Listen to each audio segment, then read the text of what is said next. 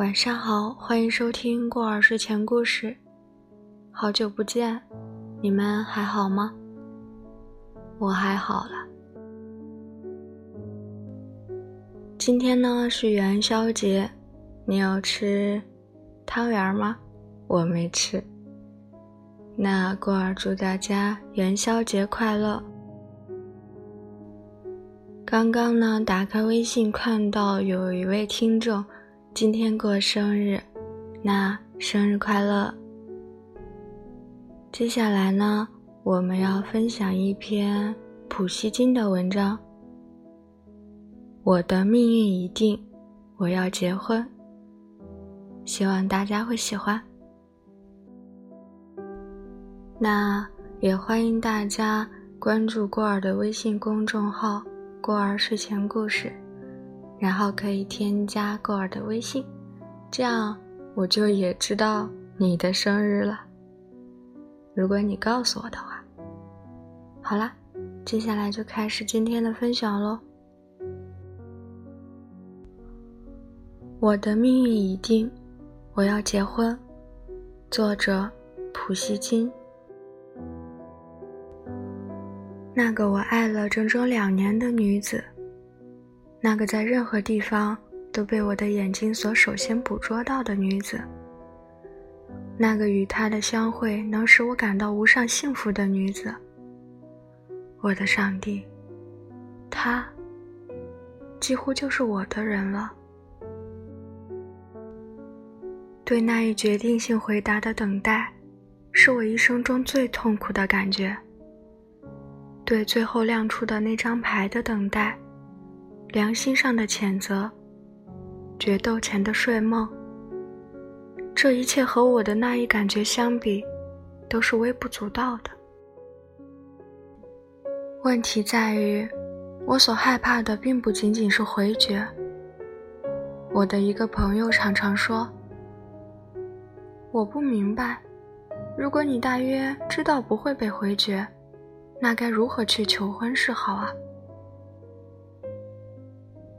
结婚，说起来轻松，大部分人视婚姻为一桩欠下债务的糊涂举动。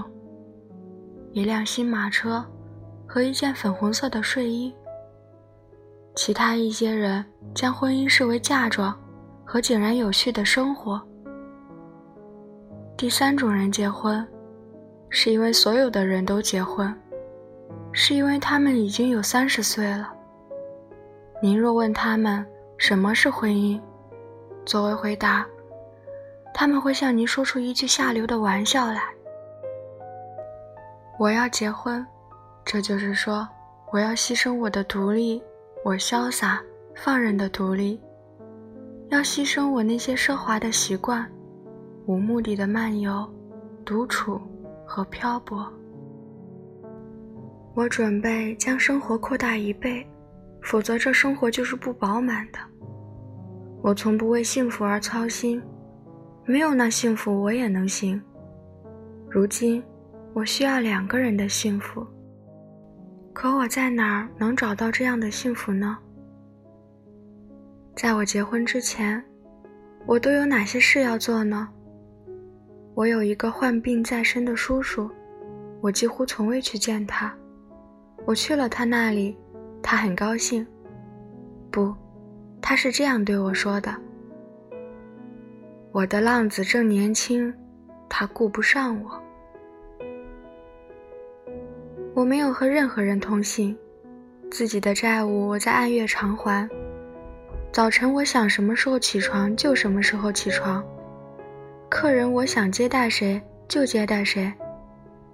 想到要去散散心，有人就会将我那匹名叫热尼的。”聪明温顺的马背上鞍，我便骑着马在小街上溜达，向那些低矮的房屋的窗户里望去。在这一户，全家人都坐在茶饮旁；在那家，一个仆人正在打扫房间；另一家，一个小女孩正坐在钢琴边学琴，一个音乐艺人坐在他身边。小女孩向我转过了她那张心不在焉的脸，教师在骂他。我缓步走了过去。回到家里，我翻一翻书本、文件，把我的梳妆台收拾整齐，随随便便的穿衣服。如果要去做客，则要千方百计的精心穿戴；如果去餐馆吃饭，就在那儿阅读一本新小说，或是一些杂志。如果瓦尔特斯克特和库珀什么东西都没能写出来，报纸上又没有什么刑事案件，我就会要上几杯加了冰块的香槟酒，看着酒杯渐渐变凉，慢慢的狭着酒，因这顿午餐价值十七卢布，因自己可以享受这样的奢华而感到心满意足。我常去剧院。用目光搜寻某间包厢里的出色的打扮和黑色的眼睛。我和那人之间便开始了来往，直到散场前，我一直在忙活着。晚上，我有时是在喧闹的社交场合度过的，在那儿聚集着全城的人，在那儿我能见到所有的人和所有的事。在那儿，却没有一个人会注意到我。有的夜晚，我则是在亲切、特定的小圈子里度过的。在这里，我谈论自己；在这里，人们倾听我。很晚方才返回，一边读着一本好书，一边入睡。第二天，我又骑马在小街上溜达。走过有小女孩弹琴的那间房子，她在钢琴上一遍遍地复习昨天的课程。她看了我一眼，像是看见一位熟人。她笑了一下，这便是我的独身生活。如果我遭到回绝，我想，我就会到国外去。我想象自己已经在轮船上了。我身边的人在奔忙着，告别着，在搬运箱子，在看着钟表。轮船开动了，一阵清新的海风吹拂到我的脸上。我久久地看着愈来愈远的岸。My native land, adieu。我身旁的一位年轻女士呕吐起来。这使她那张苍白的脸上现出一种受难的温柔。他请我给他一杯水。谢天谢地，在到达喀朗施塔德之前，我还有事可做。就在这时，有人给我送来一张条子，这是对我的求婚信的回复。我的新娘的父亲客气地请我到他那里去。毫无疑问，我的求婚被接受了。那间卡，我的天使，他是我的人了。在这天堂般的感觉面前，所有那些忧郁的疑虑都烟消云散了。我奔向马车，我疾驰而去，这就是他们的家。我走进前厅，仅凭仆人们忙不迭的接待，我就知道。我已经是未婚夫了。我害羞起来，因为这些人都知道我的心思，他们在用奴仆的语言谈论我的爱情。父亲和母亲坐在客厅里，父亲张开双臂迎接我，他从衣袋里掏出一块手帕。他想哭，却又哭不出来，于是决定擤鼻涕。母亲的双眼红红的，他们换拿间卡进来，他走了进来，脸色苍白，举止很不自然。父亲出去抱来了奇迹创造者尼古拉和喀山圣母的圣像，他们为我俩祝了福。那间卡把冰凉、顺从的手递给我，母亲谈起嫁妆，父亲谈起。萨拉托夫的庄园，于是，我成了未婚夫。这样一来，这件事也就不再是两颗心灵中的秘密了。这今天还是一个家庭新闻，明天就会是一个广场新闻了。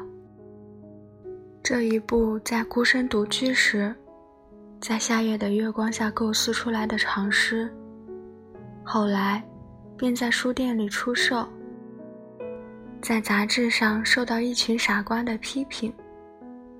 所有的人都为我的幸福而高兴，所有的人都来祝贺，所有的人都爱过我，每个人都提出要帮助我。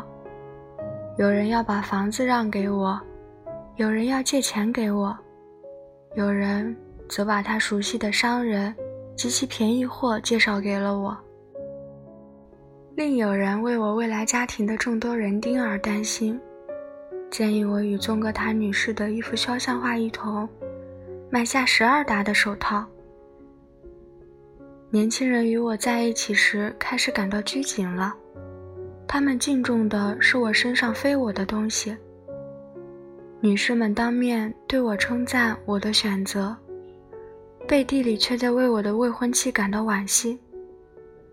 可怜的姑娘，她多年轻，多纯洁啊！可她，却那样轻浮，那样的不道德。我承认，这一切开始使我感到厌烦。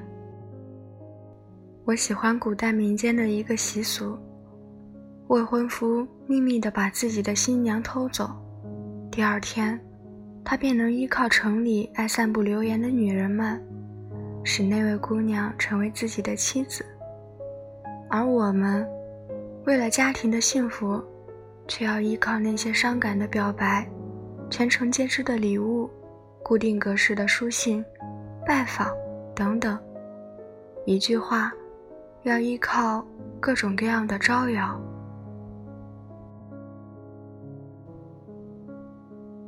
好啦，这篇文章呢，分享到这里就结束了。最近在家里是不是很闲？那我最近几天呢，多更新几篇，然后你们就有的听了。大家在家里一定不要出门，必须要出门的时候就戴好口罩，一定要保护好自己哦。好啦，快睡觉，晚安。